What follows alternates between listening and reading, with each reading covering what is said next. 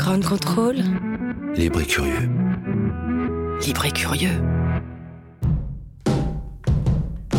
Au gré du temps, au gré du vent, au gré des ondes. Au gré du vent, au gré des ondes, au gré du grand.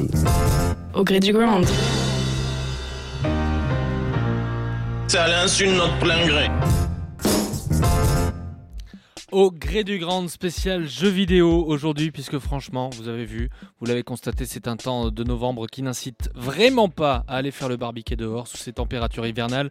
La télé, Netflix, j'ai regardé, il se passe absolument rien en ce moment, on est d'accord. Bon, il y a quelques petites bonnes choses au cinéma, mais je vais vous donner un conseil, et je sais que bien des parents vont me jeter des éclairs avec leurs yeux, mais comme nous sommes tous euh, restés de grands enfants, je vous invite, je vous incite aujourd'hui à vous faire une bonne partie de jeux vidéo. Déjà parce qu'on est en direct de Grande Contrôle où il se place plein de belles choses autour du code créatif grâce au festival Gros.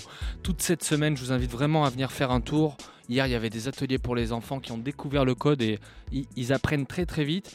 Et puis, parce que le jeu vidéo, au-delà d'être une industrie qui brasse autant d'argent, sinon plus que le cinéma, c'est avant tout un art. Et nous allons voir aujourd'hui si certains jeux vidéo sont de véritables œuvres d'art avec nos invités. Olivier Drouet, bonjour Olivier. Bonjour. Vous êtes game designer indépendant. Qu'est-ce que ça veut dire tout ça? Euh, alors le métier game designer d'abord. euh, un game designer c'est quelqu'un qui va concevoir du coup des jeux. Alors pas seulement des jeux vidéo, hein, ça peut être des jeux de plateau, des jeux de cartes, quelque part le sport. Les sports sont euh, pour la plupart des jeux. Ouais. Donc c'est vraiment l'idée de poser des règles de jeu, comment on joue, dans quel cadre. C'est vous qui dictez les règles. Exactement, ouais. Comment on perd, comment on gagne, ce genre de choses. Et vous travaillez avec plusieurs studios, vous avez collaboré avec euh, euh, Tatiana Videla dos Santos qui était là il y, a quelques, il y a quelques jours, qui est une véritable artiste qui utilise les codes du jeu vidéo pour l'amener ailleurs, c'est bien ça? Oui, elle a un- on a un, un bagage commun euh, de game design et elle, elle a poursuivi des études euh, en, pour devenir en fait euh, artiste numérique et spécialiste de l'interaction aussi. À côté de nous, il a 26 ans, il passe beaucoup trop de temps devant les écrans, il a la voix d'Orelsan. Bonsoir Thomas Fantino. Euh, ravi de savoir que j'ai la voix d'Orelsan. je l'aime bien. Ça fait plaisir. On vous l'a jamais dit ça? Ah non, jamais. Eh ben, jamais, je suis jamais. le premier, mais vous verrez, et je trouve qu'il y a- y, y du Orelsan en vous. Designer graphique, vous rappelez, vous rappez comme lui ou pas? Je, Vous je rappelez les pas- carottes, je sais que vous rappelez les carottes en Des- ce moment. Ouais, Non, non, mais je rappe les carottes. Des fois, j'essaye de rapper, mais souvent c'est terrible. pas... Ça fera l'objet d'une prochaine émission. passionné de design graphique, passionné de cuisine et de jeux vidéo. Et vous êtes un adepte des game jams notamment. Vous allez euh, nous en parler. Et enfin, Jean-Baptiste Desmézières. Bonjour Jean-Baptiste. Bonjour Louis, bonjour au gré du Grand. Alors là, on a une très très belle barbe. Eff- Effectivement, je lui ai dit qu'on était sur Facebook. Il est arrivé, la barbe lissée. Ah ouais, j'ai travaillé ça. Directeur de la communication d'Ubisoft. Ubisoft, euh, pour ceux qui ne connaîtraient pas, c'est quand même le leader français de l'édition du, du jeu vidéo. Absolument. avec d'énormes succès qui vont vous rappeler des souvenirs récents ou anciens. Si je vous dis Rain- Rayman, j'allais dire Rayman, non Rayman c'est Rayman, avec Dustin. Hoffman. C'est un succès aussi. Ouais, oh, oh. Rayman, euh, Prince of Persia, alors pas le tout premier quand même. Non. Alors pas le tout premier, euh, mais les suites, euh, effectivement, depuis les Sables du Temps, en- c'était en 2003. Splinter Cell, Tom Clancy, vous avez aussi cette, euh, toute, toute cette, cette marque en fait, ça a été Absolument. décliné. Ouais, ouais. On se plonge dans, dans l'univers euh, de Splinter Cell. Euh, Assassin's Creed, bien sûr, Far Cry ou encore Driver, tout ça, c'est Ubisoft. Est-ce que vous êtes prêts les uns les autres à redécouvrir le jeu vidéo comme une œuvre d'art? Joseph est prêt à la réalisation, Apolline est prêt. Elle nous met sur les ondes sur Facebook. Merci à tous les deux. On y va, c'est parti.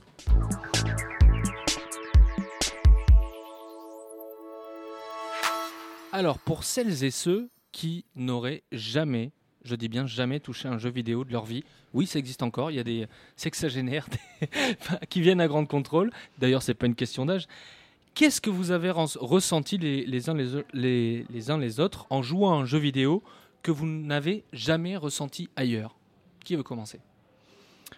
Euh, bon, je vais Olivier. commencer, allons-y. Euh, bah moi, ça remonte à il y a très très très longtemps. Effectivement, j'étais tout petit.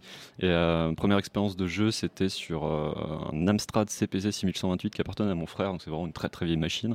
Et je pense qu'à la base, j'étais surtout consommateur d'émissions de télé, enfin de dessins animés, etc. Quand j'étais petit. Et c'était vraiment le côté magique de se dire, ça ressemble à une télé, mais c'est moi qui contrôle ce qui se passe dedans. C'est un peu exagéré de dire c'était mes aventures, mes trucs, etc. Mais ça m'a énormément inspiré. Ça m'a donné envie derrière très très vite en fait de faire mes propres jeux. Alors à la base, je, je dessinais très très mal sur papier, je faisais des petits découpages, je jouais Ouais. avec des jets de dés, etc. Donc plutôt du jeu de plateau. Mais euh, la première impulsion, ça a vraiment été directement du jeu vidéo et ce, ce côté. euh, C'est-à-dire que très vite, en en, jouant à un jeu vidéo, en étant acteur du jeu, vous vous êtes aussi dit, mais moi, je peux y mettre mes propres règles et définir plus tard un jeu avec Exactement. De la même façon qu'il y avait ce côté frustrant d'être juste spectateur de, des dessins animés, des films, etc. que je regardais, le côté jeu vidéo qui te donnait cette interaction, cette possibilité d'agir, j'avais envie de l'avoir ailleurs en fait. Donc euh, de la même façon, je lisais beaucoup de, de, de- de romans enfin, quand j'étais petit et je suis Mhm. très vite passé au livre dont vous êtes le héros ou pareil, Ah oui. besoin d'interaction en fait, de, de- de jouer, ça. etc. Donc ouais. Euh, donc la sensation d'être acteur Mm. d'un jeu, ça c'est une sensation unique que vous n'avez pas retrouvée dans un autre mé- média. Pour vous, Jean-Baptiste? Alors, euh, j'allais dire la même chose. Euh, c'est une excellente C'est pour réponse. ça que j'ai commencé. Effectivement, euh, la première fois qu'on met la main sur un jeu vidéo, surtout moi quand j'ai commencé dans les années 80, euh, bah oui, c'était ce côté magique de la télé n'est plus seulement passive, je peux agir sur ce qui se passe à l'écran. Donc ça, c'est complètement fou. Je pense que par-dessus ça, je rajouterais donc il y a les interactions avec les images, il y a les interactions qui se créent avec les autres joueurs également. Euh, moi, le jeu vidéo, euh, ça m'a permis de me faire plein d'amis, de parler de plein de choses avec des Mhm. gens. Et en fait, euh, bah, on s'est retrouvés autour de cette culture jeu vidéo. Donc, moi, je sortirais du côté interactif qui a déjà été très bien expliqué pour dire que ça a été aussi un bon moyen ben, d'interagir avec les gens et d'avoir des codes qui se sont créés avec les années et qui maintenant sont hyper présents dans la pop culture. C'est vrai qu'on a longtemps montré les joueurs de jeux vidéo comme des types complètement isolés, névrosés sur leur manette du, mat- sur leur manette du, matin jusqu'au soir, sans imaginer qu'en fait, c'est une vraie communauté à part qui partage, qui a ses propres codes, et c'est c'est une communauté culturelle comme on peut, comme Absolument. on peut le présenter. Et pour toi, euh, Thomas? Bah moi oui, c'est ça, c'est c'est le fait par exemple contrairement à un, contrairement à un livre où on va pouvoir vivre une aventure mais qui est seulement narrée et là on peut vraiment agir et, euh, et contrôler surtout un personnage et le personnage que l'on souhaite euh, aujourd'hui aujourd'hui c'est différent mais moi je me souviens quand j'ai commencé à jouer aux jeux vidéo ça me faisait du bien parce que on va dire j'ai commencé vraiment à jouer aux jeux vidéo au, au collège et au collège j'étais un peu la, la vicose de ma classe quoi. Et euh, du coup, quand on peut interpréter un personnage que l'on trouve cool, qu'on interagit à la place de ce personnage, c'est vraiment un sentiment d'évasion par rapport à, Donc, je suis à la vous vie réelle de la vérité. Je, je suis certain que vous vous vengiez sur les jeux vidéo. Je suis sûr que vous étiez un, un gros salaud sur les jeux vidéo, non Non, ça va, ça va. ça va, ça va. En général, je, bah, je jouais plutôt à des, à, des, à des Mario, des trucs comme ça. C'était c'était cool. Cette Le jeu qui sensation fait de liberté. référence pour vous, les uns les autres Euh, Euh, oula, moi, c'est pas forcément très très connu. Je dirais le premier Deus Ex. Alors, Deus Ex, expliquez pour les auditeurs qui. Euh, moi, en fait, ce qui m'attire beaucoup dans les jeux, c'est euh, j'aime beaucoup les jeux qui laissent euh, une certaine liberté aux joueurs, pas tant dans l'exploration, les trucs open world, etc. C'est pas forcément ma cam, mais c'est la liberté de, de trouver sa solution à un problème donné. Et le premier Deus Ex, qui est déjà très très vieux, a offrait cette possibilité. Donc, c'est un, un univers un petit peu de, de science de science-fiction, on va dire un peu cyberpunk, Ouais. euh, dans lequel le, le- le joueur peut euh, customiser son personnage et du coup en faire un, plutôt un combattant, plutôt quelqu'un de discret, plutôt quelqu'un qui va faire du piratage, Donc il n'y a pas des robots, une seule etc. façon de passer les Exactement, étapes. Ça s'est adapté, j'allais dire, au personnage ou à, à la personne qu'on est. À l'envie qu'on avait de jouer. ouais. Pour vous, Jean-Baptiste?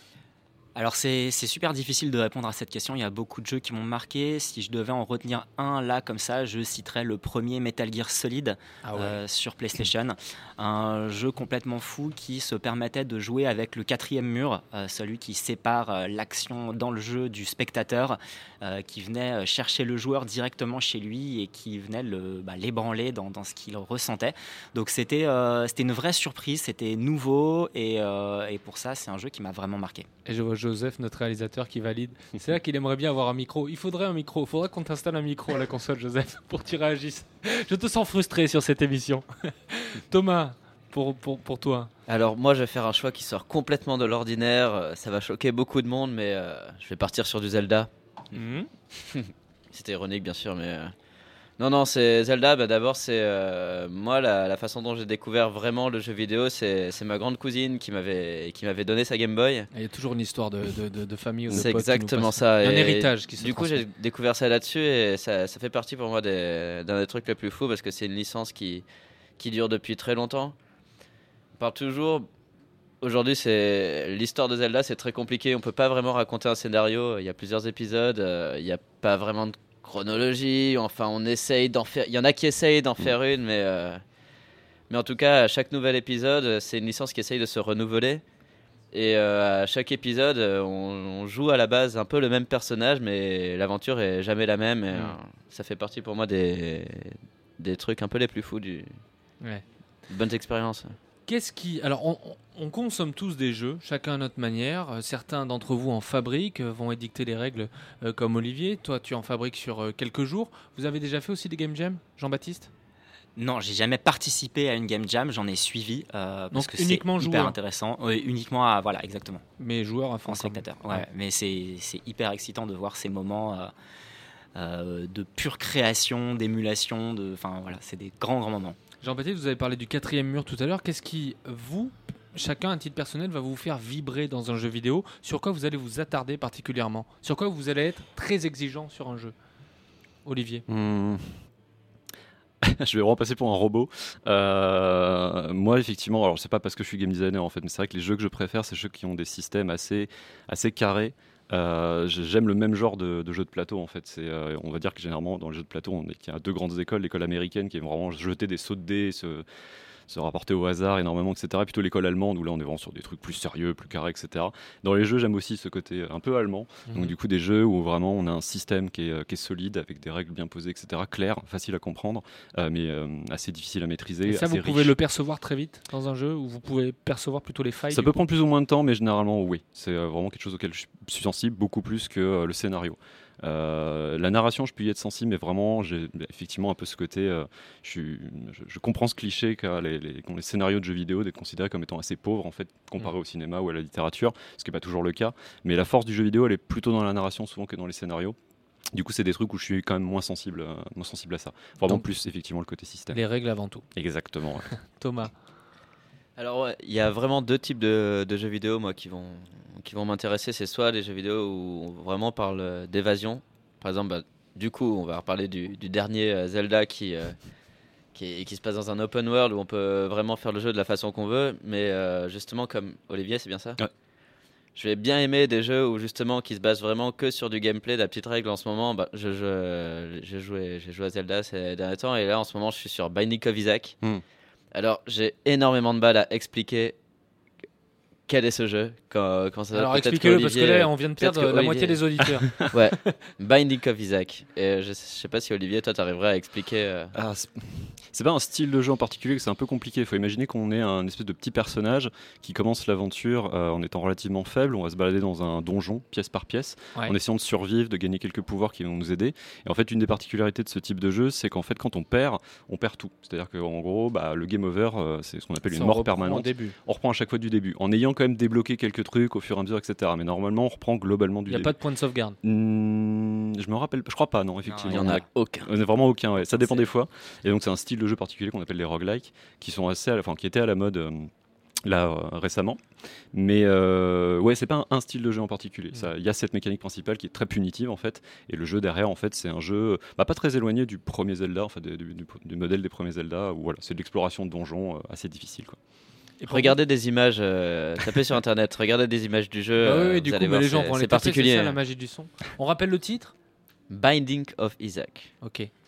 Et pour vous, Jean-Baptiste Sur quoi vous Alors moi, il y a- y une plusieurs choses. euh, Il y a plusieurs choses et, euh, et je rejoins assez ce qu'Olivier disait euh, sur les scénarios de jeux vidéo. Euh, longtemps, j'étais un joueur euh, porté par le narratif et j'attendais d'un jeu vidéo qui me raconte une histoire. Je pense que j'avais l'attente. Du fameux euh, film interactif, je voulais qu'on me raconte quelque chose et puis finalement je me suis rendu compte que le scénario de jeu vidéo souvent c'était pas le truc le plus travaillé du monde et c'était parfois assez léger euh, et en fait, je me rends compte que maintenant, ce qui me plaît le plus dans un jeu, c'est quand il arrive à me surprendre. Euh, Olivier parlait de système, et ce que je trouve vraiment fou, c'est quand le jeu arrive à être suffisamment naturel pour se dire tiens, je ferai telle action dans la vraie vie. Et on se rend compte que bah oui, le jeu l'a anticipé et va vous surprendre par ce qui se passe. Donc que ce soit en réaction à vos actions, voire euh, le monde qui vit de lui-même. Euh, tu parlais de Zelda tout à l'heure. Euh, Zelda, le dernier, c'est un excellent exemple de monde ouvert euh, où les systèmes sont hyper naturels. Euh, et- Quand et- on parle de monde ouvert, c'est-à-dire que pendant longtemps, les, les mondes dans les jeux vidéo étaient fermés. Exactement. Et Si tu- aujourd'hui, ce qui change, ça veut dire quoi, monde ouvert? Si tu faisais un Mario à l'époque, euh, tu te déplaçais de la gauche vers la droite euh, en ligne droite euh, et voilà, et c'était extrêmement simple. Il y avait un jusqu'au fin. drapeau. Exactement. Euh, maintenant, enfin, avec l'avènement des jeux en 3D, on a développé des véritables mondes dans lesquels on peut évoluer, plus nécessairement guidé par un scénario, mais on peut prendre sa voiture et partir à l'autre bout du monde si ça nous chante sans aucune euh, nécessité scénaristique euh, d'ordre de mission ou je ne sais quoi. On peut vivre le monde tel que bon nous semble. euh, et ça, c'est vraiment quelque chose qui est, euh, qui est fou, surtout quand c'est bien fait. Et de plus en plus loin surtout, Absolument. Thomas. finalement. Alors, euh, euh, Olivier, vous êtes game designer. Euh, je le disais, vous avez travaillé avec, avec, pour un studio parisien qui s'appelle Dontnod. Donc Node, ouais. Ouais. Euh, aussi avec Tatiana Videla dos Santos. Votre métier, vous nous l'avez expliqué, c'est de vraiment édicter, dicter les règles qui vont faire euh, bah, le, gameplay, ce qu'on appelle le gameplay du, jeu. Euh, le game design, c'est un métier de création d'un système de jeu. Euh, Il y a une bonne recette pour faire un bon jeu vidéo? Vous l'avez expliqué, d'avoir des règles claires, simples. Alors, la difficulté de cette question, euh, il y a pas vraiment de bonne réponse parce que euh, pour répondre à cette question-là, qu'est-ce qui ferait un bon jeu vidéo? Il faudrait déjà se poser la question, même un bon jeu, c'est quoi un bon jeu? Ouais. Et à ça, il n'y a pas malheureusement de, de réponse en fait. Moi, j'ai donné tout à l'heure mon avis sur ce qui me plaît et du coup, c'est purement euh, subjectif. Mm. Euh, je pourrais donner un début de réponse, mais ça reste mon opinion en fait. Je pense que. moi, je suis particulièrement sensible aux jeux. euh, alors, ça va être très cliché de dire, mais qui ont une âme. Mais euh, en tout cas, de façon plus précise, je dirais, j'arrive à ressentir en fait des jeux où je pense qu'au départ, il y a eu une intention euh, relativement honnête de la part de son concepteur, qui ne s'est pas perdu durant son développement. C'est très dur parce que mm, les gens le savent peut-être pas, mais un jeu vidéo, un petit jeu vidéo, ça peut prendre même deux ans à faire. Les gros euh, peuvent prendre dix ans pour certains. Chez Ça Ubisoft, par exemple, c'est quoi le temps moyen de développement d'un jeu vidéo? Euh, c'est c'est assez fluctuant, mais euh, oui, on peut mettre facilement entre 3 et 5 ans pour faire un jeu, Hmm. voire plus. Alors que c'est- les équipes sont énormes. Alors hein, que les équipes sont énormes, coup, absolument. Il faut bien se Ouais. dire qu'une petite équipe ou un truc comme C'est ça. plus peut long pour faire un film. C'est. Plus, ouais, ça peut être sensiblement la même chose. En tout cas, les, les phases euh, de la création initiale du jeu, ce moment où une petite équipe se rassemble et se dit tiens, on a une idée, on a envie de partir sur ce jeu, et le moment où le jeu arrive dans le commerce, effectivement, c'est euh, euh, ça peut durer entre 3, 5, 7 ans euh, en fonction des projets. Euh, je pense qu'il y a des films qui prennent à peu près le même temps euh, Mm. à venir et à voir le jour. Donc que le jeu ait un- une âme, un esprit, et que derrière, il y a une honnêteté on va dans dire que son ou ses créateurs avaient une vision en fait au départ. Elle a besoin d'évoluer par euh, à cause de tout un tas de contraintes évidemment qui viennent avec le temps, mais elle reste. euh, il y a quand même un cœur qui reste dans cette intention-là, qui se retrouve en fait dans le jeu final. Et il y a une certaine honnêteté en fait dans ces jeux-là qui, à mon avis, se perçoit et font que pour moi effectivement, je trouve que ce, ce jeu est bon. C'est, je, je sais pas, je, je détecte le jeu qui n'est là effectivement que pour faire du pognon et compagnie. Et effectivement, moi j'y suis moins sensible. Pour autant, est-ce qu'un jeu purement commercial qui est là pour faire du blé est forcément mauvais? C'est stupide. C'est, est-ce qu'un un blockbuster qui sort au cinéma est forcément bon ou mauvais en fonction de son nombre d'entrées Ça n'a aucun sens. C'est pour ça que la question à la base, il n'y a malheureusement pas de réponse euh, Mm, mm. précise à lui apporter. Alors, euh, quand on s'intéresse à Ubisoft et aux frangins dans le Morbihan qui ont créé cette, cette aventure, hein, parce que c'est Cocorico, euh, est-ce qu'il y a cette démarche, est-ce qu'il y a cette honnêteté euh, dans, dans- dans vos projets? Je sais, en tout cas pour en avoir parlé à- à- avec un de vos collègues que je connais, il m'a dit, avant de faire un jeu vidéo, on se pose toujours la question de l'impact positif ou négatif, mais euh, de l'impact que ce jeu peut avoir sur les joueurs et sur la société en général. Oui, absolument. Euh, c'est quelque chose qu'on a en permanence à l'esprit quand on, euh, quand on pitch des nouveaux projets. Euh, c'est dans quelle mesure ce projet va réussir à enrichir la vie des joueurs. Alors, euh, enrichir la vie des joueurs, c'est un très grand terme, euh, c'est extrêmement pompeux. Euh, en tout cas, ça peut le paraître, mais ça dénote une vraie intention. On essaye de voir dans quelle mesure le jeu va réussir à porter un message. Euh, quand on fait un Assassin's Creed, qui est un jeu qui permet de voyager à travers di- différentes époques de l'histoire retranscrites de manière euh, extrêmement euh, fidèle. On va rencontrer des personnages historiques. On a croisé Cléopâtre, on a croisé Robespierre, on a croisé Léonard de Vinci, enfin, on a croisé plein de personnages historiques dans Assassin's Creed. Bah, le but derrière ça, c'est de transmettre à des joueurs qui ne sont pas forcément férus d'histoire l'envie euh, de s'intéresser à des périodes historiques. Et, que- ouais, et quelquefois, on peut avoir une connaissance très très aboutie, non pas forcément parce qu'on s'y est intéressé sur les bancs de l'école, mais parce qu'on a joué à un jeu pendant des mois. avec- Absolument. Ouais. D'ailleurs, c'est ce qu'on a fait euh, bah, l'an passé avec Assassin's Creed Origins, qui se passe dans l'Égypte antique. On a euh, développé spécialement un mode de jeu qui s'appelle le Discovery Tour, qui a expurgé le jeu de toute violence et de toute mission euh, Assassin's Creed euh, pour juste se balader dans la Grèce antique et découvrir comment, enfin le processus de momification et plein d'autres choses qui étaient le propre de cette époque. C'est un mode qu'on a développé bah, pour le grand public, ceux que la violence n'intéresse pas, pour les cours d'école, pour enfin voilà plein de gens qui, ont envie de parler autrement d'histoire. Alors je vais vous demander quelque chose de très difficile maintenant parce que on n'a que 40 minutes, 45 minutes à passer ensemble. On va parler de l'aspect artistique et créatif dans les jeux vidéo et des jeux vidéo comme œuvre d'art.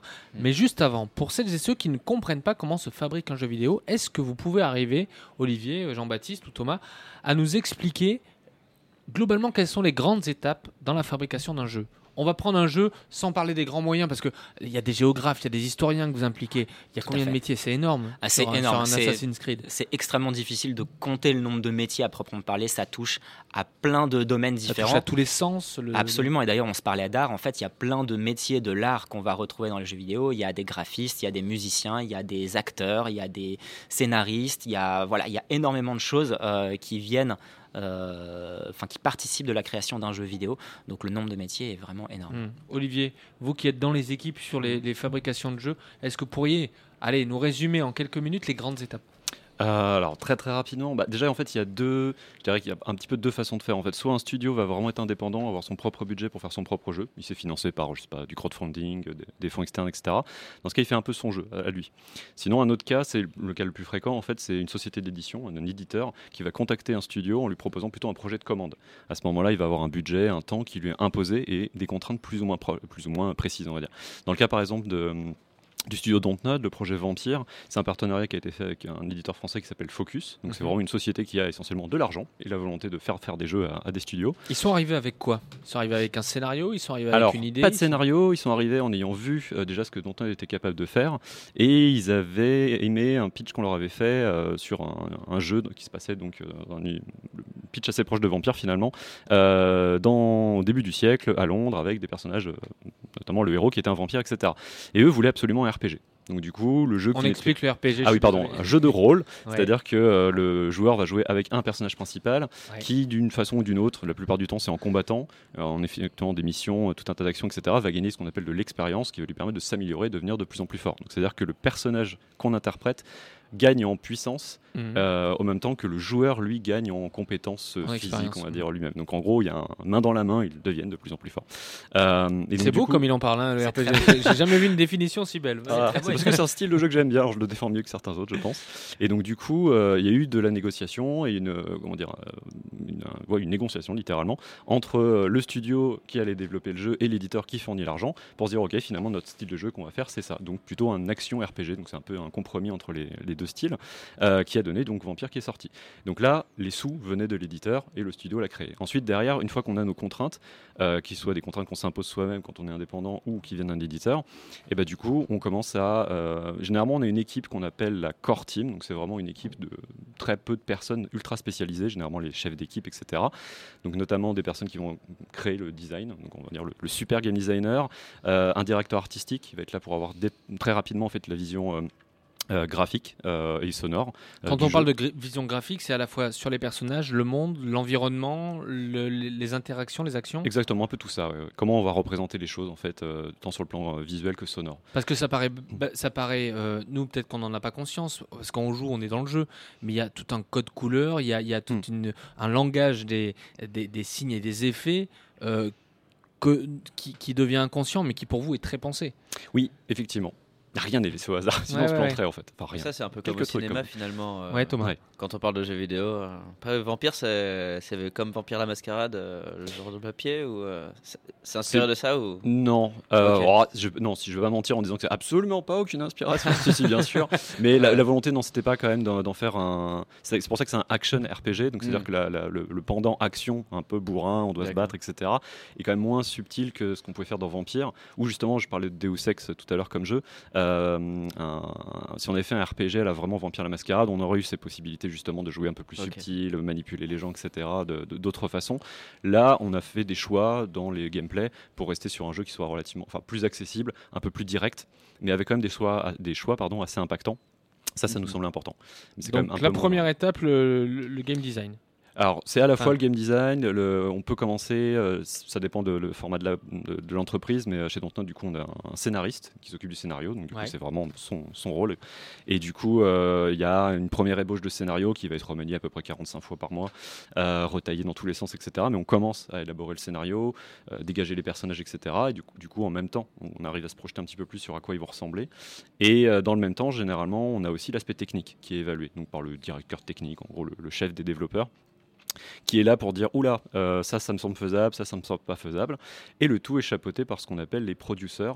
Donc, du coup, bah, c'est les gens qui ont la main disent, sur attends, le euh, là, portefeuille, ouais, c'est ça. etc. Dépêche-toi, dépêche-toi. Et C'est une main sur la montre, l'autre sur le portefeuille en mode ça, ça coûte trop cher, ça, ça prend trop de temps. Donc, Et c'est pour ça que les directeurs artistiques ils s'entendent pas avec les, les directeurs techniques. Ah, personne s'entend avec personne. C'est un combat de produire un jeu vidéo, c'est une épreuve? Oui, bah en fait, c'est- surtout qu'en fait, c'est beaucoup, bah, c'est un métier créatif à tous les échelons. Donc, évidemment, quand on produit des choses qui nous, c'est un métier de passion. Alors, c'est un peu l'excuse pour euh, pour euh, pour les conditions de travail. je vais pas, je vais pas trop parler ça, mais euh, il y a ce côté effectivement, non, c'est vraiment des gens passionnés.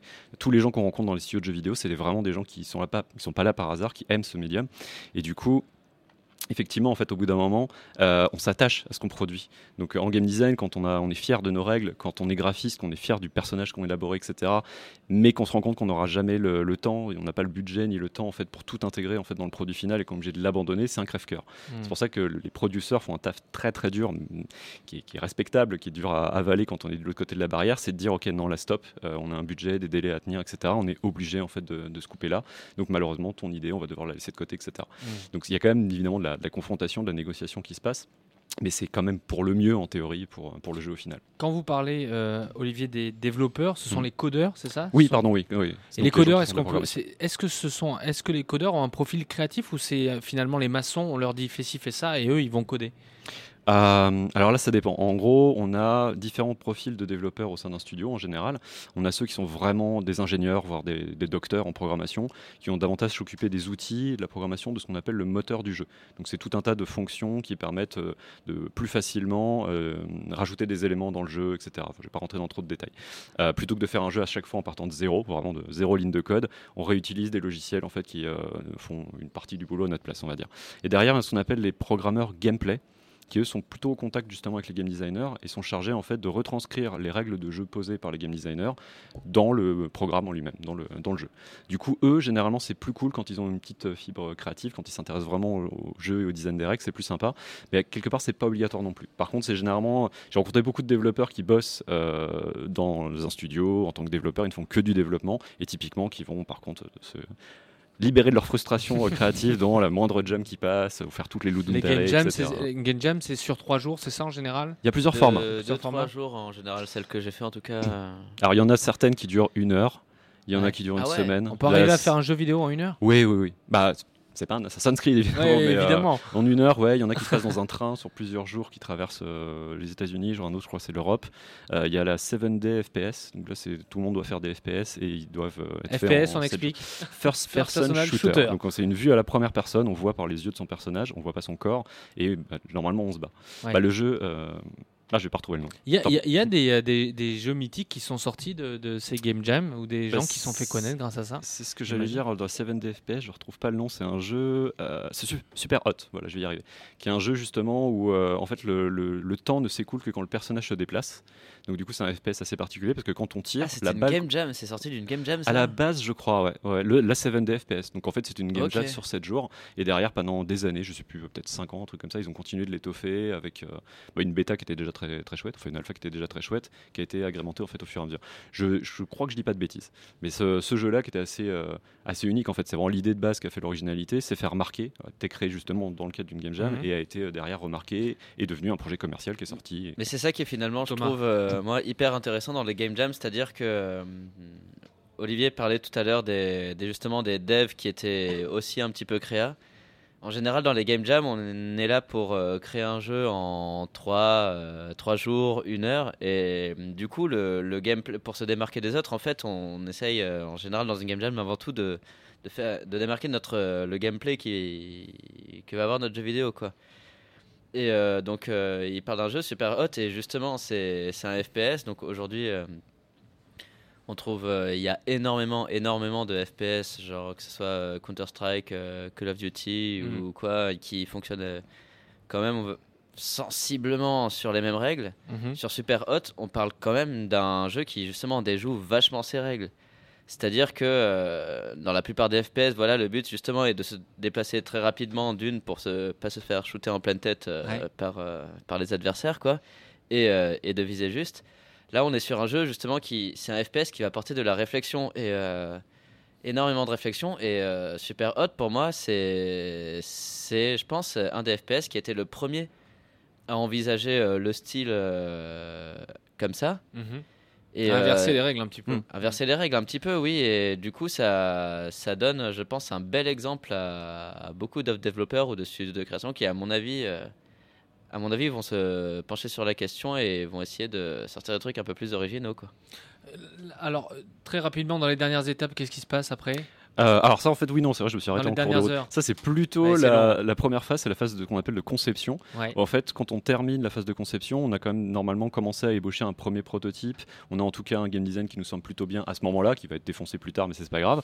Et on passe normalement en phase de pré-production où là on a euh, toutes les équipes qui vont se monter etc. Donc du coup chacune chapeautée par son, son chef, son département.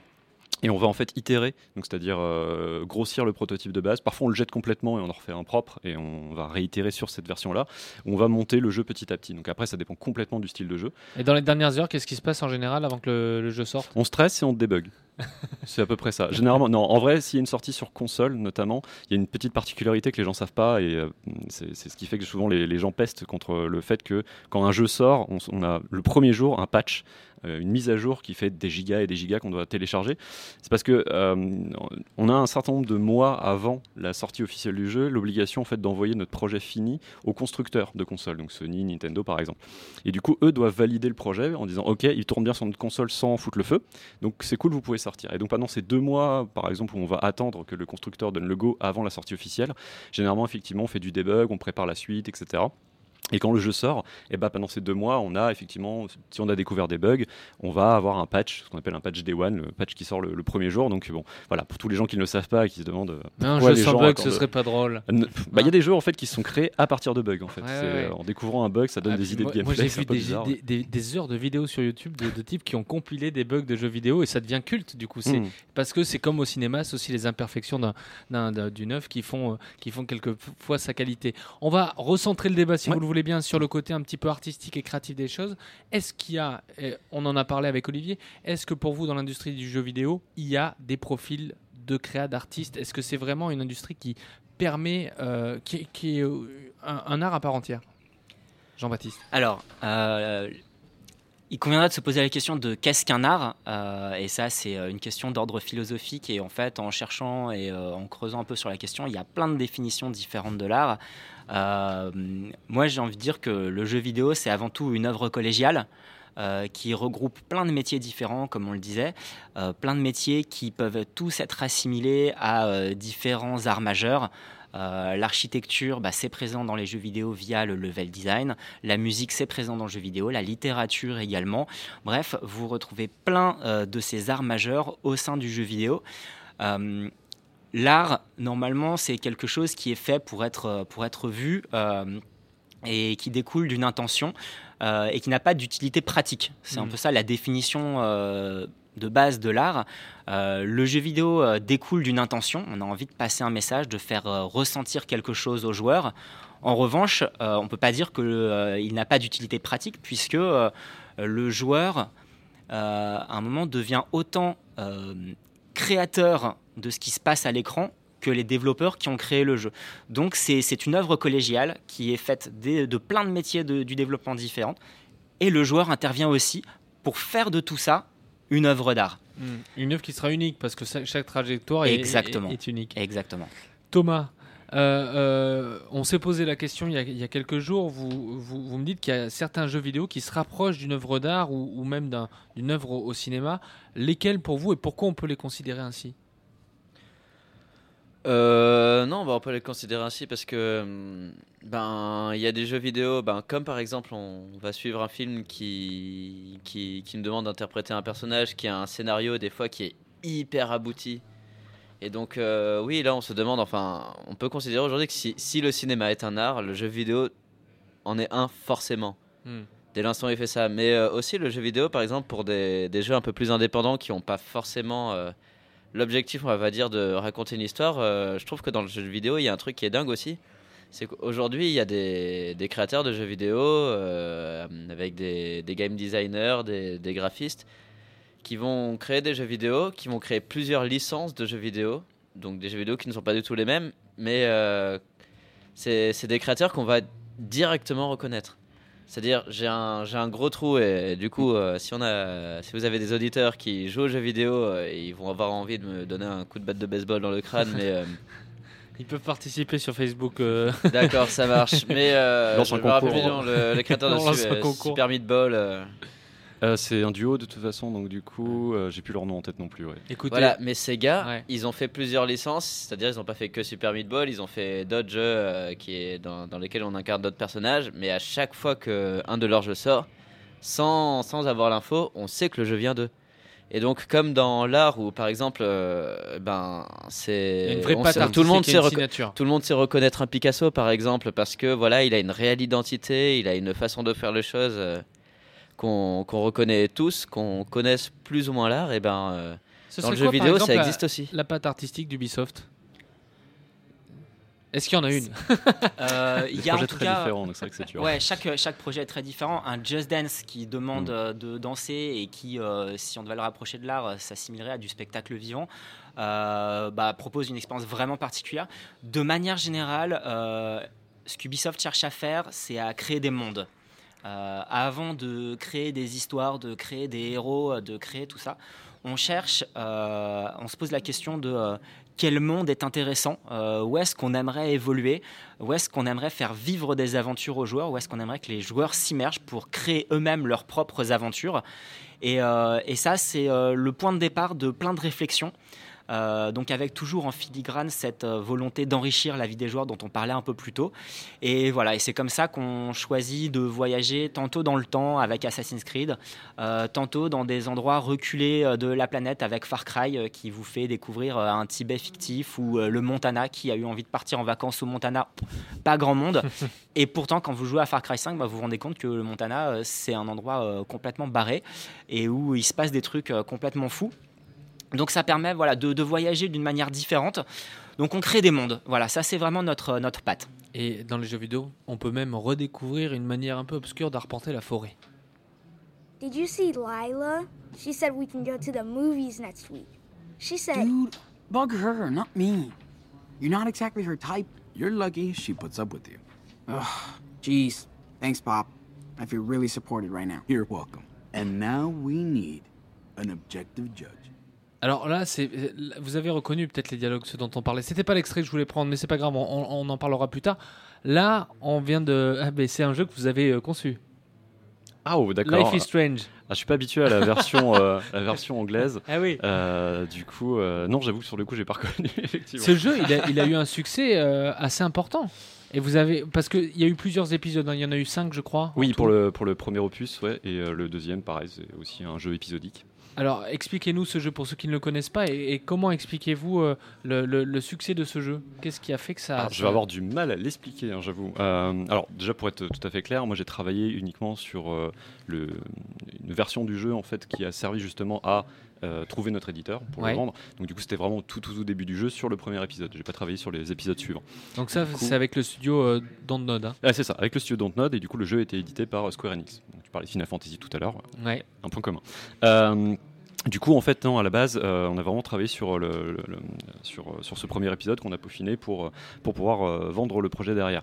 Derrière, en fait, je pense que du coup, un des succès, je pense qu'il y, a- eu un partenariat réellement euh, cool avec, euh, entre l'éditeur qui a vraiment cru très très vite en fait au projet, qui s'est vraiment investi, euh, qui n'a pas investi que des sous, mais vraiment en fait sa bonne volonté, ses propres designers, etc. pour avoir vraiment un produit de qualité. Je pense que c'est un peu le, su- le succès est venu en fait de, je pense, les créateurs, la, toute petite équipe qui était là au départ, donc et, composé en fait d'un scénariste qui travaille aussi pour le cinéma et la télévision qui s'appelle Jean-Luc Cano, euh, de euh, Raoul Barbet et euh, Michel Cor. Raoul qui était co-créateur du jeu et Michel qui était à la fois co-créateur et directeur artistique. Mhm. C'est vraiment en fait leur vision du jeu qu'ils ont porté à, bras, à bout de bras en fait durant toutes ces années et qui ont vraiment essayé de tirer le meilleur de, de- de toutes leurs équipes en fait, qui ont vraiment cravaché comme des euh, Là Mhm. franchement c'est. Alors le pitch pour expliquer aux auditeurs Oui, qui, pardon, qui vont aller voir, c'est l'histoire de Maxine Caulfield qui est étudiante en photographie à l'université de Blackwell, je crois. C'est dans une bourgade fictive de, de l'Oregon. Elle découvre qu'elle a la, fa- la faculté de, de- de revenir dans le temps sur des courtes périodes. Tout à fait. Euh, et ce qui va lui permettre de revenir sur des choix importants dans le jeu, des choix cornéliens. Et elle va s'intéresser à des disparitions. Voilà. Globalement, Euh, ouais, Vous avez été surpris par le succès de ce jeu? Vous l'aviez peut-être pas anticipé autant? Bah, en fait, bah, de mon point de vue, alors je parle pas pour, justement pour l'ensemble évidemment de Dontnod, etc. Mais c'est vrai qu'à l'époque, euh, quand le jeu est sorti, il y avait tout ce qui était euh, les productions des studios Telltale avant qu'ils ferment, euh, donc de- des adaptations de The Walking Dead, etc. Donc c'était un style de jeu qui marchait quand même correctement, mais le marché commençait déjà à être surchargé parce que rien que Telltale commençait à en faire un peu trop, un peu trop d'adaptations. Donc pourquoi est-ce que finalement Life is Strange a marché par rapport aux autres? Je pense qu'effectivement il y avait le côté un petit peu frais de le pouvoir que possédait ce personnage, mais je pense que c'est surtout la qualité en fait des, euh, de, de- de- comment dire, de- des personnages qui ont été créés, euh, en plus du scénariste qui a effectivement élaboré euh, ces personnages à la base, on avait embauché un- une personne spécialisée dans les dialogues, qui Mhm. est d'origine américaine, pour vraiment avoir ce côté. C'est pas des Français qui ont de genre la 35-40 ans, qui ont écrit des dialogues en imaginant comment les jeunes de 18-20 ans aux États-Unis en fait parlent. Non, on est quand même allé chercher un Américain qui s'est renseigné auprès de ses euh, cousines, je crois, ou enfin ses nièces, pour savoir vraiment comment parlent les jeunes, à quoi ils s'intéressent, etc. Donc il y a un côté assez, je pense, assez, assez réaliste Ouais, et une histoire assez dialogué. touchante. Alors, je, je dis Ouais. pour les auditeurs, ne vous inquiétez pas, il n'y a pas un animateur, on a une autre émission qui est rentrée dans le studio, c'est juste qu'il y a un talk qui se fait à côté. On est en direct d'un festival, donc effectivement c'est un lieu, un lieu qui vit. Allez découvrir hein, vraiment Life is Strange, Euh, on- on- et on pourra aussi découvrir euh, les, les- les créations de, de ce studio. Ça n'existe plus Telltale? Telltale Alors Telltale, non, il a, c'est un studio qui a fermé euh, cette année, effectivement. D'accord, bon. euh, voilà, ils ont fait faillite. Bon, et on, on espère qu'ils feront comme le Phoenix, qui renaîtront de leur cendre sous une autre forme. Mais jouer à Life is Strange, hein, vraiment, c'est un jeu euh, très fin, très intelligent et qui, sous des dehors de euh, séries pour adolescentes américaines, euh, montre plein de choses extrêmement fortes. Euh, voilà, jouer à Life is Strange. C'est le patron de la com d'Ubisoft Merci qui dit ça. Absolument. On parlait des balades en forêt.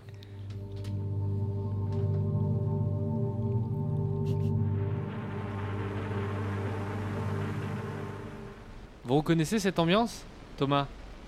Bah oui. Ouais. On est dans quel jeu là? On est dans Limbo. Limbo, je vous crois. connaissez tous? Oui. Alors, Limbo, c'est ce personnage que l'on entend avancer à petits pas euh, en essayant de, de survivre hein, finalement. C'est un peu ça le pitch. C'est bah, c'est surtout euh, c'est surtout l'intérêt du joueur finalement de survivre. Parce que en fait Limbo voilà, c'est un jeu euh, ben voilà qui pour les designers graphiques est un peu euh, le truc vraiment chouette parce que le jeu est très beau. Et euh, oui, non, c'est un, un jeu en fait, c'est un die and retry, c'est-à-dire que c'est un jeu où oui, euh, il va y avoir, on va, on va, on va suivre un chemin, il va y avoir énormément de pièges qui vont nous surprendre, qui vont nous tuer, on va reprendre un tout petit peu en arrière. Et en fait, tout le jeu va se baser sur bah, comment ne pas faire, se faire tuer par ce piège-là. Hmm. Donc ça peut. Ça joue sur l'expérience, c'est-à-dire que tu t'es fait avoir une fois, deux fois, la troisième c'est fois. ça, en général, on se fait tou- toujours avoir une première fois au piège. Mais tu meurs au piège suivant. Oui, on- non, mais surtout, des fois, on meurt plusieurs fois au même piège parce que soit c'est euh, pour éviter le piège, il faut, il va falloir euh, sauter ou repartir en arrière et ça, en général, c'est assez facile à comprendre. Mais des fois, pour éviter le piège, ça va être beaucoup plus compliqué. C'est-à-dire qu'il va falloir actionner un levier et puis au bon moment sauter de l'autre côté pour s'accrocher à une chaîne euh, qui va faire descendre et remonter l'eau. Et euh, ça, il va falloir en fait. euh, en fait, c'est un jeu où pour comprendre comment éviter le piège, il va falloir se faire tuer une dizaine de fois, quoi, des fois. Pour vous, c'est une œuvre d'art à part entière ce jeu? Ben oui, parce que alors moi, on va dire, j'ai j'ai pas une connaissance euh, hyper profonde du jeu vidéo, mais euh, cet aspect justement du, du gameplay, euh, du die and retry et tout ça, je l'ai découvert un peu comme ça, et puis c'est un jeu qui, qui fonctionne aussi énormément sur l'ambiance. C'est-à-dire, voilà, le- l'extrait qu'on qu'on écoute en ce moment et qu'on qu'on a écouté tout à l'heure, c'est juste du son d'ambiance. C'est un jeu vidéo où jamais, à aucun moment, il y a un personnage qui va parler, il y a, on plonge dans une sorte de, de, de, de chose assez étouffante quand même. Il y a, il y a- Assez étouffante, c'est euh, justement c'est là où justement le, le design visuel est assez intéressant. C'est que c'est le genre de jeu où euh, la patte artistique va être hyper importante. C'est-à-dire Mhm. que voilà, c'est un, un jeu où on est ben, dans Limbo, euh, on est sur des nuances de gris, vraiment sur euh, sur des ombres et euh, ça voilà, ça donne un ça donne un effet euh, bah, c'est ça, c'est c'est sombre, euh, on est euh, dans, dans des univers euh, assez, assez Ouais. particuliers. quoi. Jean-Baptiste, Olivier, vous confirmez cette. euh, Ouais, absolument. Bah, Limbo, c'est c'est les limbes. hein. C'est une véritable descente dans les limbes que propose ce jeu euh, en noir et blanc. Euh, C'est euh, ça se présente comme un Mario, c'est vu euh, de profil et on doit avancer globalement de la gauche vers la droite, mais la direction artistique du jeu est telle et l'expérience de jeu est, est telle que euh, on vit quelque chose de vraiment différent euh, quand on joue à Limbo. Bon, on n'aura pas le temps de tout aborder ce soir, on va déjà devoir se quitter. Dernière question, est-ce que, comme dans l'art, ce qui fait la richesse d'un jeu vidéo, c'est qu'il peut avoir aussi mille lectures et mille moyens de le déchiffrer, de le comprendre? Ce qui fait aussi la complexité, la, la beauté du coup d'un jeu vidéo. Oui, bon, on va tous dire oui à ça. Peut-être. Olivier. Moi, je dis bof. Ouais. Ouais. Non, Toi, je c'est trouve que... c'est plus sur les sensations? Non, mais je trouve que après euh, un, un jeu vidéo essaye quand même. euh, je trouve que le message souvent d'un jeu vidéo, euh, comme le message d'un d'un livre ou quoi, est assez clair. C'est-à-dire qu'on qu'on parle de mille façons de, de percevoir le truc. Qui est rare quand même sont les jeux qui qui demandent une- vraiment une réelle interprétation. Souvent, on essaye, comme dans l'art, on essaye de faire passer un message. Mm. Ça, c'est clair. Mais euh, après, euh, c'est quand même très rare d'avoir un jeu qui met vraiment le doute sur euh, une idée, par exemple, de la société ou quelque chose comme ça. Mm, Ouais, c'est quand même plus de délivrer voilà, quelque chose plutôt que vraiment mettre autant en question que tu le dis. Quoi. J'ai- Enfin, c'est mon ressenti en tout cas. Disons, on retrouve des œuvres subversives même dans euh, des, des productions commerciales, etc. Ça, c'est vrai. Après, en fait, tout dépend le, le message, le, le degré de profondeur du message qu'on Mhm. qu'on recherche. Il y a des, des jeux indépendants, bah, de, ceux de Jason Rohrer, par exemple. Là, c'est vraiment des questionnements sur euh, le sens de la vie, on pourrait presque Ouais. dire, etc. Donc, ce niveau de profondeur-là, je ne vais pas dire qu'on l'a dans un Call of Duty, hein, c'est sûr. Derrière, est-ce qu'on ne peut pas étudier euh, Call of Duty en disant est-ce que du coup, euh, en fonction du public, est-ce que ça donne davantage envie le côté militariste, pro-américain, etc. Ou au contraire, ça donne, enfin, ça donne plutôt ce côté genre ah ouais, on peut se faire flinguer vraiment en 4 secondes et genre non, j'ai vraiment pas envie de, de- de vivre ça en vrai. L'expérience de la guerre, je préfère la faire chez moi sur mon canapé et clairement, j'ai aucune envie d'aller me battre. Je sais rien, je, je, Ouais. je suis pas dans la tête de tous les joueurs du monde entier, donc du coup, euh, c'est assez difficile à dire. Merci à tous les trois d'être venus euh, parler. On a ouvert un tout petit pan de, cette, euh, de cet art incroyable. On est d'accord euh, aujourd'hui, à la fin de cette émission, pour dire que c'est un, un- un méga art. On peut le. le parce que- qui mal. englobe d'autres arts. Merci beaucoup. On espère que pour ceux qui ne connaissent pas encore cet univers, ça, ça l'aura rendu encore plus intéressant. Et puis tout le sens qu'il y a derrière tout ça. Allez, un jeu à recommander euh, chez Ubisoft au pied du sapin. Chez Ubisoft, euh, je, vais, je vais me l'interdire parce que c'est c'est trop facile euh, et j'aurais l'impression de faire de la pub. Euh, non, ça, c'est bien quand même le dire comme qui vient et qui ramène pas. Franchement, qui fait pas de promo. Non, mais je, suis, bon, je me sens un peu obligé et vraiment jouer à Assassin's Creed Odyssey, euh, c'est un jeu qui se passe dans la Grèce antique, qui est absolument fantastique, qui vous permet de, bah, vous immerger dans cette période que euh, moi, historiquement, euh, j'aime beaucoup. J'adorais la mythologie grecque, j'adorais aussi les chevaliers du zodiaque et plein de choses qui tournaient autour de cette mythologie. Et je retrouve, euh, un peu de ça dans, dans Assassin's Creed Odyssey. Donc, voilà, si je devais faire ma propre promo, je dirais jouer à Assassin's Odyssey. Olivier, le prochain jeu sur lequel vous allez travailler, vous? Ah, alors là, j'en ai aucune idée, c'est la Celui sur lequel, lequel vous allez jouer alors? Euh... Celui qui est encore sous blister, que vous n'avez pas encore, euh, vous avez pas encore Ah ouvert. bah, j'en ai pas sous blister là pour l'instant Ah. en fait. J'ai une bibliothèque Steam euh, largement remplie, bien, bien trop pour m'occuper jusqu'à la fin de ma vie je pense. Donc euh, là tout de suite. euh, Non, pour être tout à fait honnête, c'est pas un jeu qui vient de sortir récemment, c'est euh, Divinity Original Sin 2 qui est fait par une, un studio belge qui s'appelle Larian, qui ont réussi justement à s'auto-éditer avec une campagne de Kickstarter pour leur premier jeu. Et du coup, chapeau à eux parce que le jeu est vraiment génial. Et voilà, je le réserve depuis un petit moment, je vais m'y lancer le mois prochain. Merci Olivier. Thomas, vous allez jouer ce soir? Ce soir, non, je suis invité à un repas et puis euh, je suis déjà assez fatigué, mais euh, si on parle de sapin, euh, j'attends le Super Smash Bros. euh. Je commence à voir le lien avec Orelsan quand même. euh. Ouais, on Petite nonchalance dans le. On est d'accord. On va se quitter avec une musique. C'est vous qui l'avez choisie, vous nous la présentez pour les auditeurs? Alors c'est une musique qui est tirée du jeu vidéo Skyrim. Skyrim où justement là, c'est un, Là, on Bah, va partir en bombant le torse. Hein. On va partir en bombant le torse. En tout cas, si c'est une musique qui donne euh, énormément d'énergie, je trouve. Ça, ça donne envie de tuer des dragons. Merci à tous, merci vraiment à tous les trois. C'était super Merci intéressant pour quelqu'un qui n'y connaît pas grand chose comme moi. Merci pour Euh, l'invitation. Venez au festival Merci Gros beaucoup. toute cette semaine en direct. Il y a plein de choses à découvrir au Grand Contrôle. Et un grand merci à Joseph et à Pauline. Passez une belle soirée. On bombe le torse en sortant du studio. Ciao. Salut. Merci.